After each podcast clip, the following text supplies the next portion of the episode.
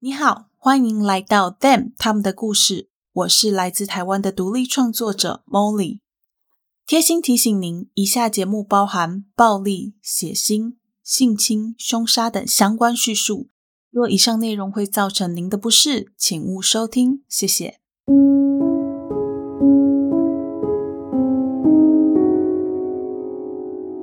各位亲爱的 Bonus 们，大家好，欢迎回到 Them 他们的故事第三季。我是 Molly。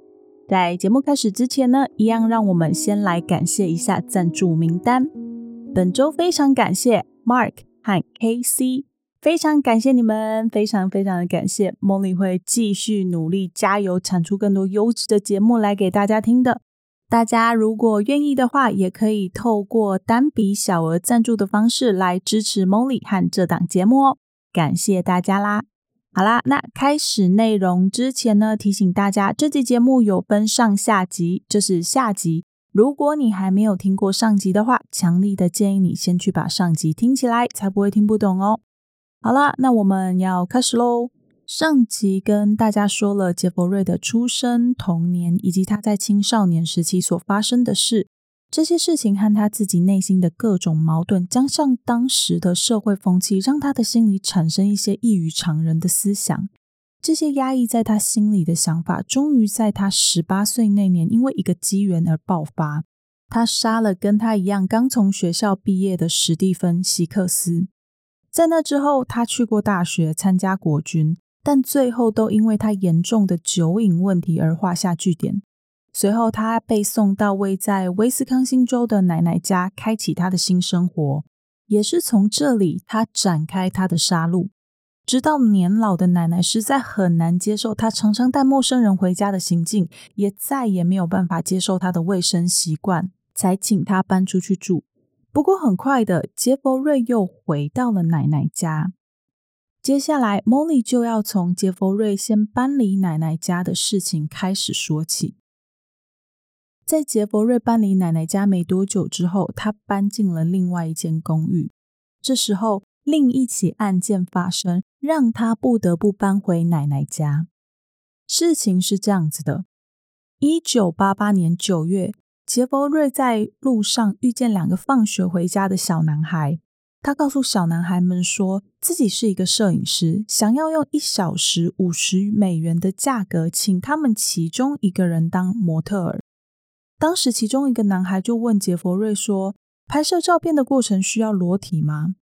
杰佛瑞说：“有没有裸体都不重要。”其中一个亚洲面孔的男孩，因为家里的经济状况不好，想说一个小时就有五十元，便跟着杰佛瑞走。在到公寓之后，杰佛瑞拿了掺有安眠药的饮料给男孩喝。很快的，男孩就睡着了。就在杰佛瑞要帮对方脱衣服的时候，对方居然醒过来，开始奋力抵抗，并成功的逃出杰佛瑞的公寓。男孩一回到家，就马上把他遇到的事情告诉父母，他们也立刻报警。警方接到报案之后，没有拖延，随即就到杰佛瑞家进行访查。他们在杰佛瑞家找到许多男性的照片，推断这应该都是杰佛瑞手下的被害者。除了照片以外，他们还找到一瓶安眠药，证实了男孩所说的话。警方很快的逮捕了杰佛瑞，将他送进监狱。不过，杰佛瑞只在监狱里面待了六天，爸爸就去把他给保释出来，让他在有监护人照看的情况下，享有最大的自由，直到审判结果出炉。因此，杰佛瑞在这段时间只好再搬回去跟奶奶一起住。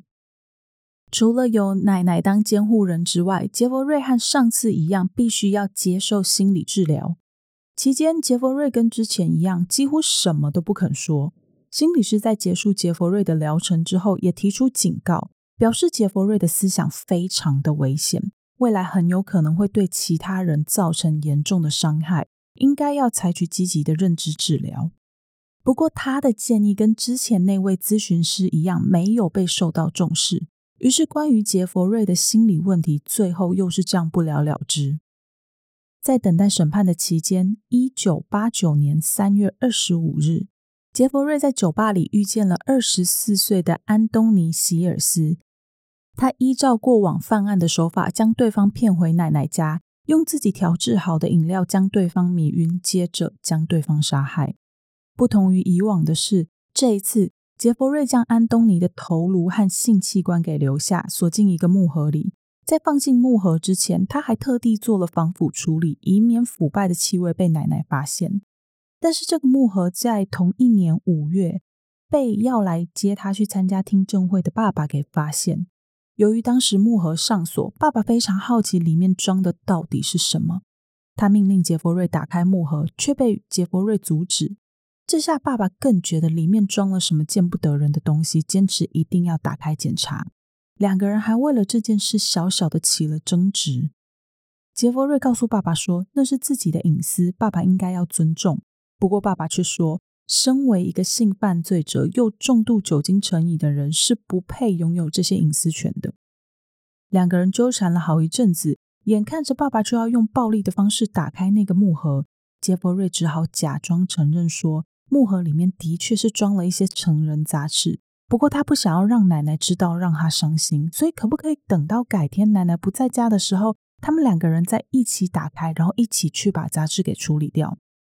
见到杰佛瑞姿态放软，又担心自己的妈妈，杰佛瑞的爸爸最后同意杰佛瑞的提议。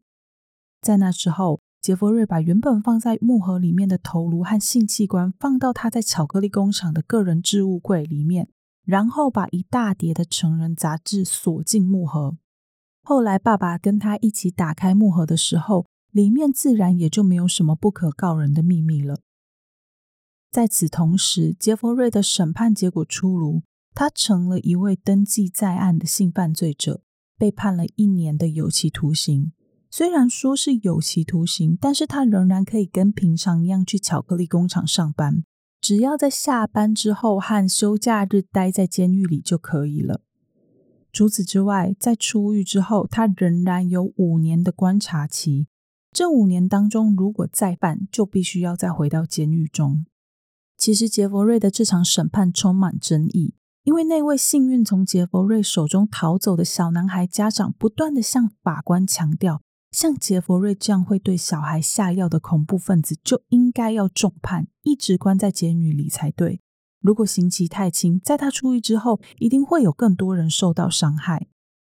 同时，杰佛瑞的爸爸也写信告诉法官说，自己深爱儿子，但是对于他再次走上街头这件事，抱持着保留态度。爸爸还在信里请求法官，要法官用他的职权来帮助杰佛瑞走上正轨。不过，法官有自己的想法。他在看完杰佛瑞的个人资料后，还是决定要按照原本的审判，并没有加重他的刑期。而在服刑的这段期间，杰佛瑞表现良好，没有传出任何的问题。于是他仅仅服刑了十个月，便在一九九一年三月份出狱。出狱之后，他搬进一个离他工作地点比较近的公寓里，继续自己的生活。只是才出狱仅仅两个月，他就在二一九俱乐部以五十美元的价格，让三十二岁的性工作者雷蒙·史密斯回到公寓里陪他一晚。随后，杰佛瑞依照自己的标准流程，将雷蒙迷晕、勒死，砍下自己打算收藏的部分，接着溶尸、弃尸，过程中还拍了不少照片。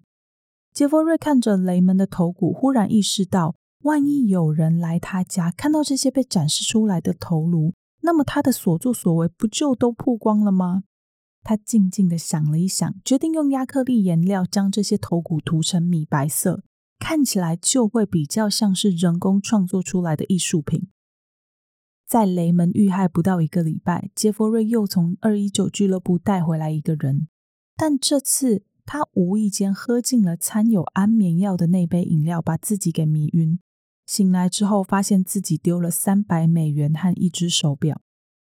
同一年六月底，他告诉当时二十七岁的艾迪·史密斯，说自己是一个电影制作人，需要一位模特儿来拍一些照片。进到杰佛瑞公寓里的艾迪，和多数人一样，再也没有离开公寓。而杰佛瑞在处理艾迪的头骨时，为了要快速的将骨肉分离，还将他的头放进烤箱里。没想到。那颗头居然就在烤箱里爆炸。他看着那颗头颅，觉得这样很浪费。艾迪经历了这么多困难，受了这么多痛苦和折磨，却没有办法成为他架上的收藏品。无奈之余，他只能将破碎的头骨彻底粉碎，冲进马桶。同一年七月初，杰弗瑞遇见一位叫做路易·普内的男子。这时候，他手上的安眠药已经用完，所以他并没有像之前一样迷晕路易。可能也是因为路易没有昏睡过去，所以杰佛瑞无法下手，便让路易直接离开他的公寓。不过，死神似乎没有要放过这个人。隔天，他们再次相遇，路易又一次踏进杰佛瑞的公寓里。虽然这次杰佛瑞身上没有任何的安眠药，但他仍然下定决心要杀害路易，让他也成为自己的收藏品之一。就在路易第二次要离开杰佛瑞家的时候，杰佛瑞拿出事先藏好的锤子，趁着路易不注意的时候，打算要将对方给活活打死。好在路易的身体很健壮，徒手跟杰佛瑞打成了平手。杰佛瑞看见路易如此强悍，也决定停下来跟路易道歉。接着，他们两个人就这样聊到天亮。当天早上七点，路易要杰弗瑞放过自己，并再三保证绝对不会将这件事情告诉任何人。杰弗瑞看他诚恳，便让他离开。离开杰弗瑞家的路易最终还是有报警，但是因为路易的经历实在太过戏剧化，警察根本不相信他，因此让杰弗瑞再次逃过一劫。同年九月，二十三岁的欧内斯特·米勒也成为杰弗瑞家的收藏品之一。不同的是，从这时候起，杰弗瑞开始会将这些被害人的部分器官存放在冰箱里，然后在他有需要的时候煮来吃。他深深的相信，只要吃下这些人的内脏，他们就可以成为自己的一部分。同一个月稍晚，杰弗瑞用五十美元的金额，假装要和二十三岁的大卫·汤马斯到他的公寓里面当他的摄影模特儿。不过，由于大卫的长相跟他喜欢的类型有很大的出入，因此在大卫熟睡时，他曾经挣扎着要不要下手。经过一番思考，他还是决定要解决这个未来可能会对他展开报复的人。接着，时间来到一九九一年二月十八日，十七岁的柯提斯·斯特劳特成为杰佛瑞架上的收藏品之一。同年四月七日，杰佛瑞杀害一位名叫艾罗尔·林赛的男子。为了要尝试不同的防腐技巧，杰佛瑞直接将艾罗尔的遗体泡进盐水里。不过，这个方法并没有成功，杰佛瑞只好又用老方法来处理掉艾罗尔的遗体。五月二十四日，三十一岁的听障者汤尼修斯走进了杰佛瑞的公寓，从此再也没有人看见过他。到目前为止，杰佛瑞已经在他的公寓里面处理过好几具遗体，但是这些遗体通常会在公寓里面停留好一阵子，才会被他完全处理完毕。腐烂的遗体加上处理过程散发出来的味道，引来其他住户的抗议。好几个住户都曾经向管理员反映杰佛瑞家的味道，管理员也提醒过杰佛瑞，不过杰佛瑞根本不在意，只是跟管理员表示。自己家里的冰箱坏掉，里面的食物腐败，才会传出那些味道。自己会赶快解决这个问题。但是过了好一阵子，那股难以忍受的气味还是没有改善。管理员只好亲自进到杰佛瑞家查看。才一进到客厅，他就发现杰佛瑞家的鱼缸已经坏掉，里面的水已经变得浑浊，原本在里面的鱼也漂浮在水面上，发出难闻的气味。另外，杰佛瑞还向管理员展示一个大桶子，桶子里散发出刺鼻又让人作呕的味道。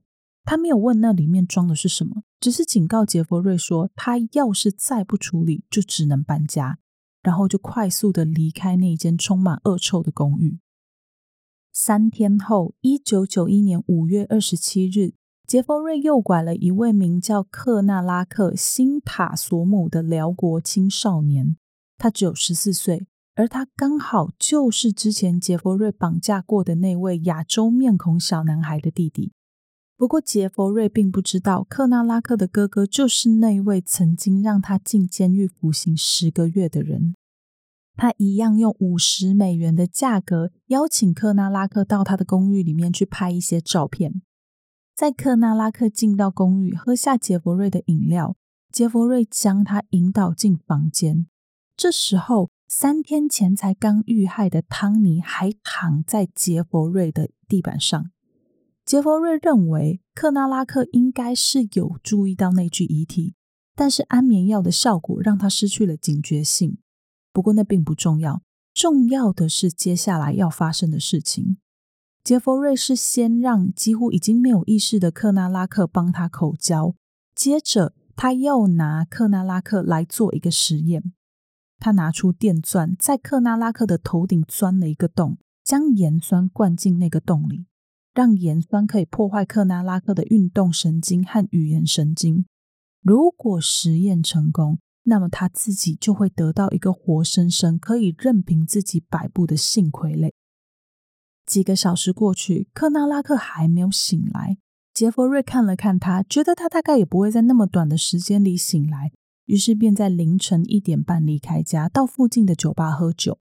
没想到克纳拉克就在杰佛瑞离开家后没多久醒了过来。部分的脑部已经被盐酸破坏的他，只能不断的挣扎，渴望活下去的意志，最终让他成功逃出杰佛瑞的公寓。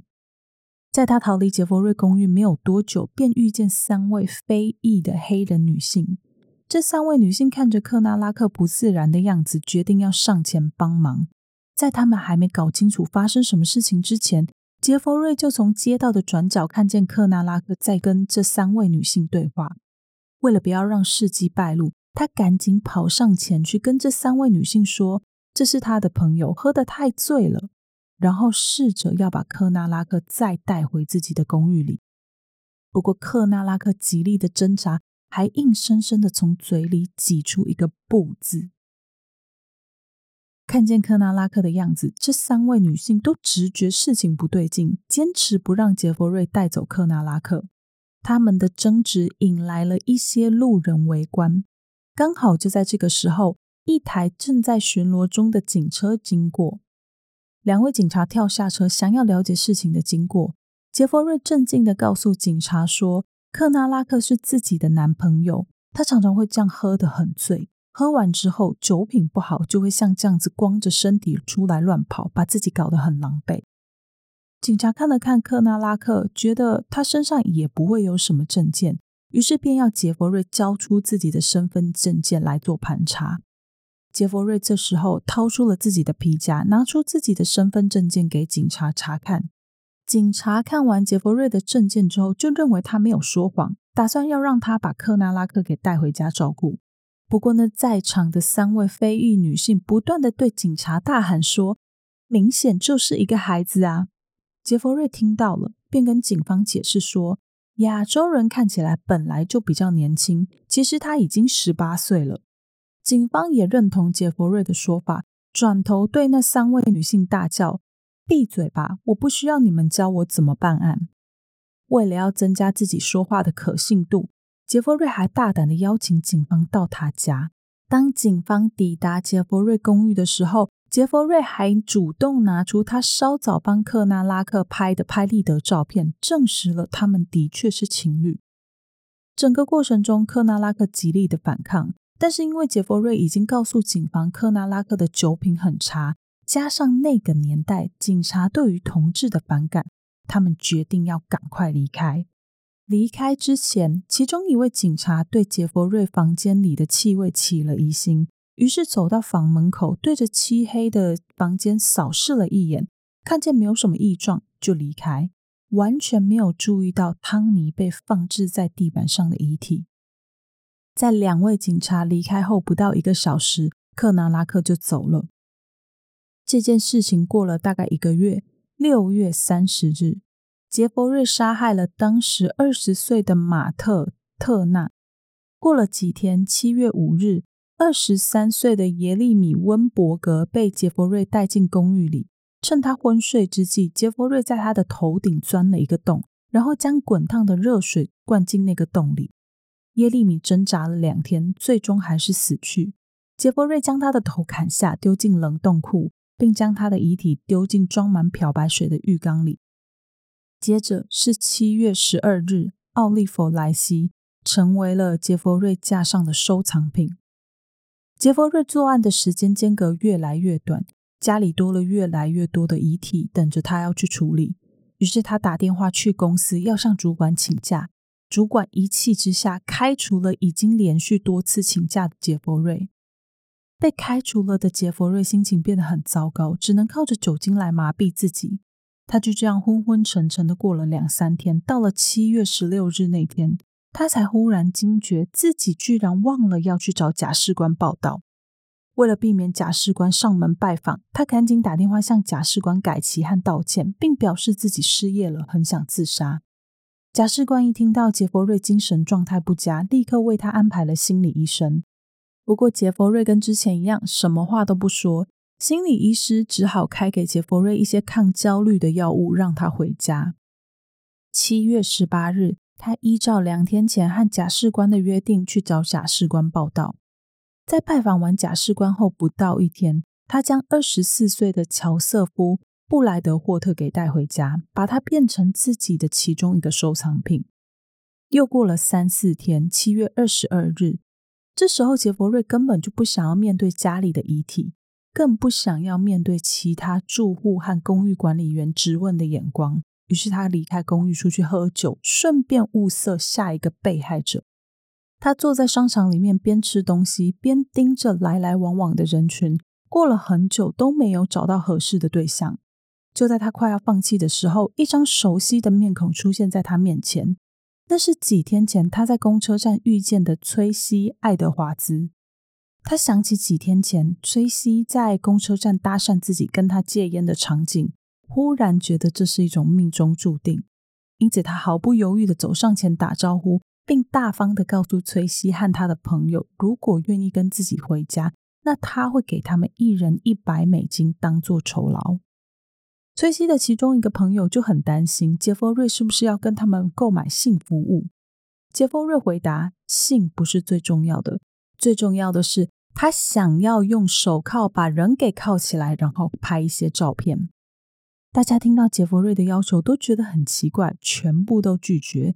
只有崔西看在一百美金的份上，答应跟杰佛瑞要回到他的公寓里去拍照。他想说自己之前就见过杰佛瑞，还跟他戒过烟。杰佛瑞看起来也不像是坏人，应该不会有问题吧？但是当他一进到杰佛瑞的公寓里，他立刻就发现自己大错特错。首先是杰佛瑞的公寓需要输入密码，解锁保全系统才可以进去。进到家门，门上那几道锁让崔西隐隐约约的感到不安。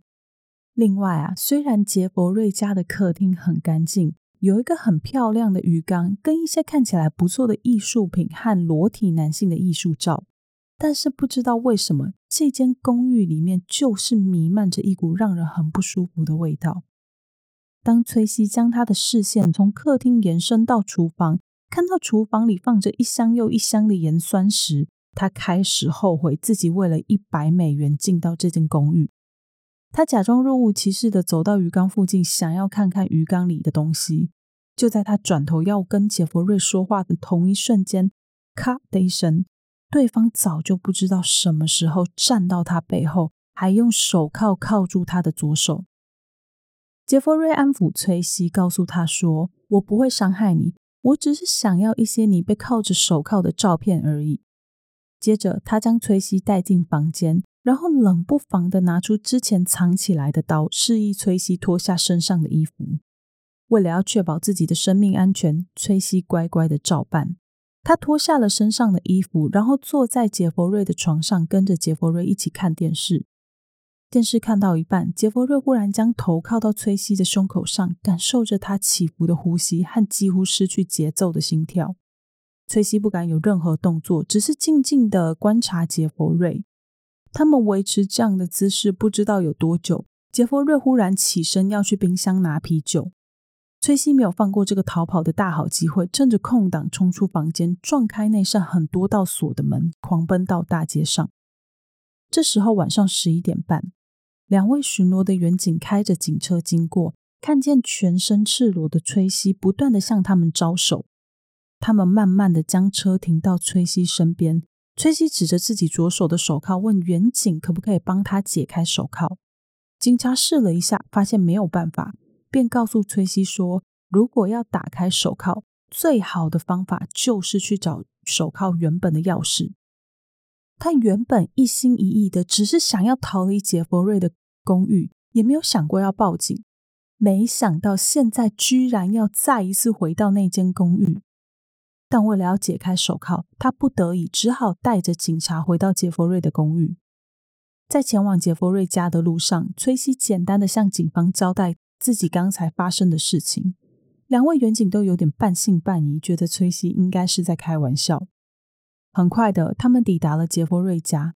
当杰佛瑞打开家门，看见警察的那一瞬间，他知道自己已经逃不掉了。他冷静的侧身，让警察进到屋子里。在他们走进到杰佛瑞家，看见干净的客厅的时候，便觉得这个家一切正常，没有什么问题。其中一位警察走进崔西说的那间房间，发现床上还真的有一把刀。接着他又留意到一个半开的抽屉里面有很多的拍立得照片。他凑上前仔细一看，居然发现好多张拍立得照片上面都是被分割的人类遗体。更可怕的是，这些照片明显就是在这间房间里照的。他轻轻地向他的伙伴说了一句：“把他铐起来。”这时候，原本还很镇定的杰佛瑞才像是刚忽然醒来一样，打算要逃跑。不过，警方训练有素，速度又比杰佛瑞快，立刻就将他制服了。两个人开始对整间公寓进行初步的搜索，发现杰佛瑞家里有很多人类的骨头标本。冰箱里面还放了许多器官。一九九一年七月二十二日这一天，杰佛瑞再次被逮捕，他多年来的行径也曝了光。刚开始的时候，还不知情的邻居全都好奇，这位长相斯文的三十一岁男子到底为什么被捕？他的公寓又为什么要这样被大张旗鼓的封锁起来？就在他们知道杰佛瑞犯下的案件之后，每个人都感到不可置信。被逮捕的杰佛瑞一开始没有多说什么，只是很配合警方的调查，还配合警方找寻这些被害者的遗体和身份。在经过几天的审讯，他也承认了总共十七起案件，从第一位被害者史蒂芬·席克斯。到后来，那些被他骗到公寓里的被害人，全部都清清楚楚、一个不漏的告诉警方。除了承认自己的犯行之外，他还不断的讲述自己的童年、自己心里的矛盾，把那些应该要留在心理治疗疗程所说的话，一口气通通的告诉警方。后续，杰佛瑞的审判充满张力。其中一位被害人的家人一度朝着杰佛瑞冲过去，做事要攻击他，必须要依靠两位远警的力量才能够架住他。另外，那位辽国少年克纳拉克的家人情绪也非常激动，他们不敢相信，几年前差点伤害他们其中一个儿子的嫌犯，后来居然杀害了他们的另外一个孩子。更让他们不能接受的是，克拉拉克当时都已经逃出公寓，结果警方居然亲手再将他送回到杰佛瑞的公寓里。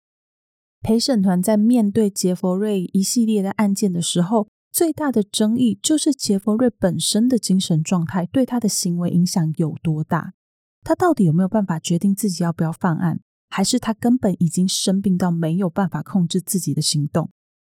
在经过专业人员的评估后，他们认为。杰佛瑞本身的确有精神上的问题，这些问题也在稍早接受强制治疗的时候都有准确的被诊断出来，像是边缘型人格障碍、类思觉失调型人格障碍、精神障碍等等等。不过他始终不愿意好好接受治疗，最终导致这样的结果。检察官这边出庭作证的法医心理学家 Doctor Park Ditz 就说。杰佛瑞绝对有能力控制他的行为，因为只要这些人选择继续待在他身边，他就不会去伤害这些人。关于这点，我们从其中一位被害者路易·普内的案件就可以看见。当时杰佛瑞就让路易毫发无伤地离开他的公寓，是当路易二度回到公寓时，杰佛瑞才决定要将他杀害，显示出杰佛瑞他是可以自己决定要不要伤害这些被害者的。加上从他十八岁犯下第一起案件到第二起案件之间相隔长达九年，证明他绝对是有能力控制自己的。另外，从审讯的结果到后来他跟警察的对话，都显现出杰佛瑞清楚的明白自己做的事情是不对的。于是，在陪审团的讨论之下，杰佛瑞被以十五起一级谋杀罪判处十五个终身监禁，不得假释。随后又确认了一起，所以总共十六起案件，十六个终身监禁。第一位被害者史蒂芬·席克斯，因为已经完全找不到任何的证据去证明他的死，所以这起案件没有被起诉成功。进到监狱后的杰佛瑞仍然会做很多让人觉得不舒服的事情，因此看不惯他的狱友也很多。最后，他在一九九四年十一月二十八日被其中一位狱友给打死。等于他在监狱里只待了大概两年左右。杰佛瑞的案件到这边算是告一个段落。接下来，我想要跟大家分享一些后续的总整理。啊，对，在继续讲下去之前啊，我必须再一次的提醒大家，杰佛瑞他的确有精神上的问题，但不代表所有有精神问题、被精神问题困扰的人都会跟杰佛瑞做出一样的事情。所以，大家在面对类似状况的人的时候，记得。不要用异样的眼光，也不要在这些人身上贴标签。好了，那我们就要开始分享喽。首先是在杰佛瑞的案子出来之后啊，他的爸妈全部两个人都非常不能理解自己的儿子到底为什么会做出这些可怕的事情。他的妈妈乔伊斯在接受采访的时候就曾经说过，杰佛瑞的童年很一般，跟大部分的孩子一样。他也想不到任何可以跟他后续犯下这些案件做连接的线索。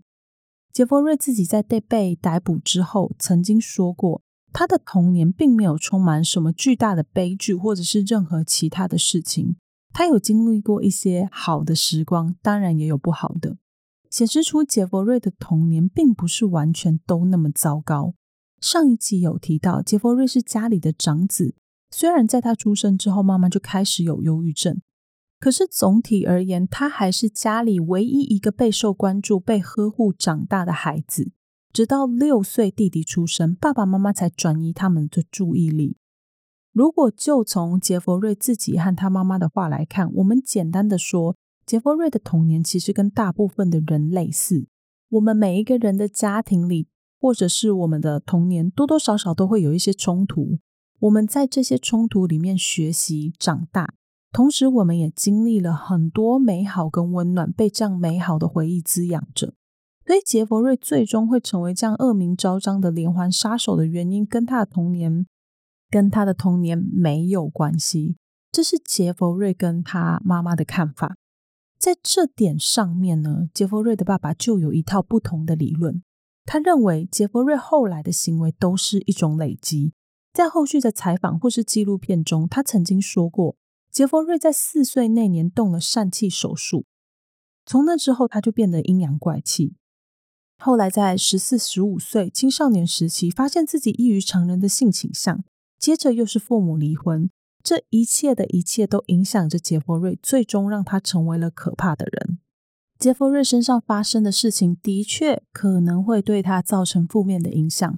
不过，这并不代表这些际遇就可以成为他伤害别人的借口。大家可以仔细去回想一下，我们身边是不是也有一些跟他背景条件类似，或者是更糟糕的人？像是他们可能经过贫穷、家暴、生病、家庭巨变、歧视等等等。这些人最后有变成连环杀人犯吗？还是更多的他们是很努力的想要摆脱现状，给自己一个崭新的人生？再看看杰佛瑞的弟弟大卫，从他出生后所面临到的家庭冲突，其实远远大于杰佛瑞曾经面对的。但是他后来的人生并没有跟杰佛瑞一样啊，所以在这里我就想要请大家跟我一起思考：一个人后来所发生的问题，是可以像这样完完全全都推脱给童年和家庭的吗？至于杰佛瑞的弟弟大卫，从头到尾可以说都是被保护起来的。他也从来没有在任何的公开场合对哥哥的案件做过任何的回应。他后来就改名换姓，隐藏自己的生活。那他的家人在接受媒体或者是纪录片采访的时候，有提到他，但是都是轻描淡写的带过，只给媒体非常非常少的资讯。我查到最后的资料是，呃，大卫的爸爸，也就是杰佛瑞的爸爸，跟他们的继母之前一起上电视节目的时候有说过，大卫已经成家，太太也即将要生第二个孩子了。再补充两个跟他家人有关的讯息。第一个是杰佛瑞的亲生母亲乔伊斯是在两千年十一月份因为乳腺癌过世。第二个就是杰佛瑞的爸爸现在还活着，而且他最近还有出现在大众的视野里。不过原因比较复杂，主要是他在今年大概十月中、十月底，就是二十几号那个时候。他表示要提高这个播出影集的串流平台。他认为那部影集将他儿子的生平 glamorized。glamorized 的中文意思就是把某一件事物包装成比较好的样子，借此让这件事情变得更加吸引人。简单的说，就是美化。所以觉得这部影集美化杰佛瑞的不止我，还有许多观众、被害者家属以及杰佛瑞爸爸本人。特别是杰佛瑞的爸爸，他认为串流平台上上架的影集把他连环杀人魔的儿子美化成另外一个样子。他不认为自己儿子犯下的这些案件应该要被用这种方式呈现，更不应该要被人崇拜。这是我上一集有提到的，也是后来我决定要做杰佛瑞案件的原因。我不爆雷，大家如果有那个 Netflix 平台的话，自己可以去看，看完之后就会知道我为什么这样说。当然，你可以有不同的意见，我不反对，因为每个人看事情的角度本来就不一样，就是大家彼此互相尊重就好。那看完之后，你也会大概稍微知道为什么杰佛瑞的爸爸跟被害者家属后来都会有这种跳出来抗议的反应。其实我自己在看过很多国外的论坛跟相关的新闻之后。我忽然有一个，就是我自己到现在还在思考的一个问题，那就是像这部影集这种类型一样，都在讲连环杀人犯的作品，不管它是小说、podcast、电影、影集，如果这些作品都已经冠名表示自己在讲某个特定的连环杀人犯的故事的时候，到底应该要全部都按照真实的状况去揭露、去表现？还是可以允许在内容上稍微做一点点的修正，或者是做很多的修正，以增加商业上的价值。如果是前者，全部按照真实的状况去揭露的话，那么要揭露到怎样的程度，才可以正确的达到社会教育意义，不让被害者家属二度遭受到伤害，以及避免模仿犯的出现？那如果是后者，为了要增加商业上的价值去做修改，修改到怎样的程度才是合适的？关于这点，我真的真的想了很久，一直到现在还在想。大家真的很欢迎来跟我讨论这一点，就是理性的来跟我讨论，给我一点意见，我蛮想知道大家的想法的。除了家人之外，杰佛瑞以前的邻居和学校同学朋友，后来都也被媒体抓出来做采访。首先是学校里的同学，他们就曾经表示说，其实杰佛瑞他有一些异于常人的幽默感。另外啊，他以前的同学、学校的朋友就有说过，杰佛瑞绝对不是他们心中会变成杀人犯的人。他们当时在知道自己以前有个同学是连环杀手的时候，他大脑里第一个冒出来的名字不是杰佛瑞的名字，而是另外一个同学的名字。不过，杰佛瑞以前在学校会有一点格格不入，也是事实。只是从杰佛瑞这些格格不入的行为，像是在教室地板画命案现场和乱入人家纪念照的行为来看，我猜可能某种程度上，他也是希望自己可以融入群体。问题只是他不知道该怎么融入，所以才会用一些很特殊的方法。针对这一点啊，其他的心理学家做了更专业的推测。他们认为杰佛瑞其实根本就不想要被关注，也不想要融入社会。他们觉得杰佛瑞之所以会在学校做出这些不合时宜的举动，最终还是跟他的心理问题有关。除了这些呃行为上的问题之外，杰佛瑞高中毕业舞会的那位女伴也被采访到了。她表示，杰佛瑞那个晚上是很没有礼貌的。她会永远记得，在晚会结束之后，杰佛瑞没有跟她说晚安，只是沉默的把她送走，显示出杰佛瑞真的是一个非常不善于社交的人。在这件事情上呢，心理学家也有一些推测。他们认为，如果杰佛瑞可以早一点遇到一个合适的、愿意包容他的人的话，他也许有办法进入正常的关系，然后就不会犯下后面的案件。不过这些只是推测。那另外再补充一个跟杰佛瑞有关的，那就是杰佛瑞的智商据说很高，高达一百四十五。一般人的智商普通的大概就是落在九十到一百零九之间。智商一百三十是就是已经是高出常人很多的智商，他的 PR 值是九十八，很高了。而杰佛瑞的智商高达一百四十五，真的是可以说是天才了。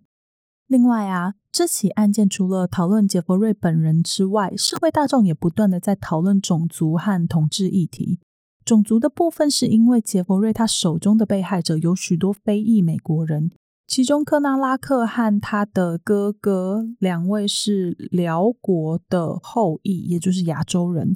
许多人就觉得说，杰佛瑞在挑选下手对象的时候，一定有经过种族的筛选，刻意去找一些在社会上比较不受到重视的群体来掩盖自己的犯行。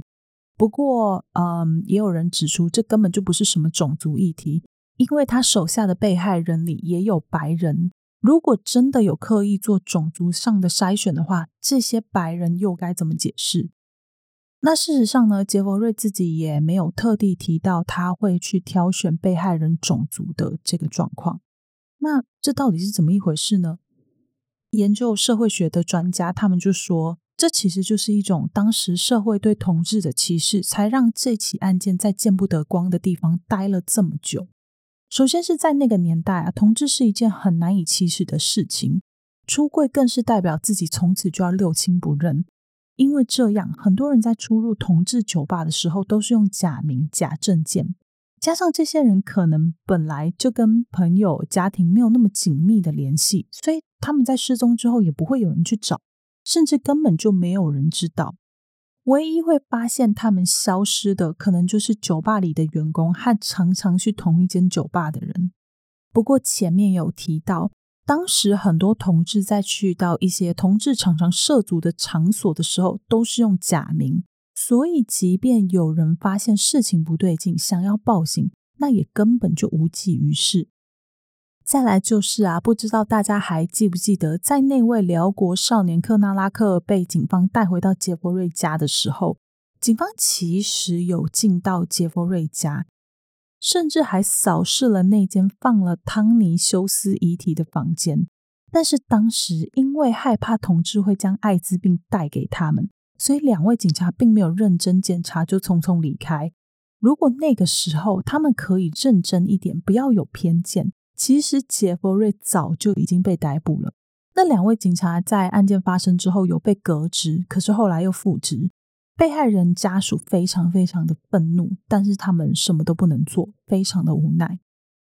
我觉得杰佛瑞的案件其实就是一个跟时代背景很有关的一起案件。因为也有人表示啊，其实当时在那个状况之下，白人他们相较于有色人种会受到更多的礼遇，这可能也解释了为什么杰佛瑞被逮捕了那么多次，他最后都被轻判的原因。好啦，那今天的案件就先讲到这边。做完这起案件之后啊，我有一种心情有点复杂。但是，就还是希望大家喜欢啦。我自己是蛮喜欢杰佛瑞的案件，讲喜欢有点怪，但是就是觉得这起案件可以让我反思的地方很多啦。那就也希望大家喜欢啦。呃，下一集 Molly 要带大家到纽西兰去看一起发生在背包客身上的案件，大家敬请期待。另外，不要忘记节目还有在征稿哦，已经有人投稿了，想投稿的就赶紧哈。那呼吁大家，如果你喜欢这档节目，可以透过叙述栏的连接找到节目的 FB IG，或是直接到 FB 和 IG 上面搜寻 them 他们的故事，英文 T H E M 加上中文他们的故事，就可以找到节目的社群平台喽。如果你心有余力有余的话，还可以小额赞助一下 Molly。如果心有余力还在培养的话，那么，在你的社群上推荐茉莉的节目，和在你收听的平台上留言加五星，特别是 Apple Podcast 和 Spotify 的五星评价，对节目的曝光度都是非常非常非常重要的哦。那今天就谢谢大家的收听，我是茉莉我们下期再见喽，拜拜。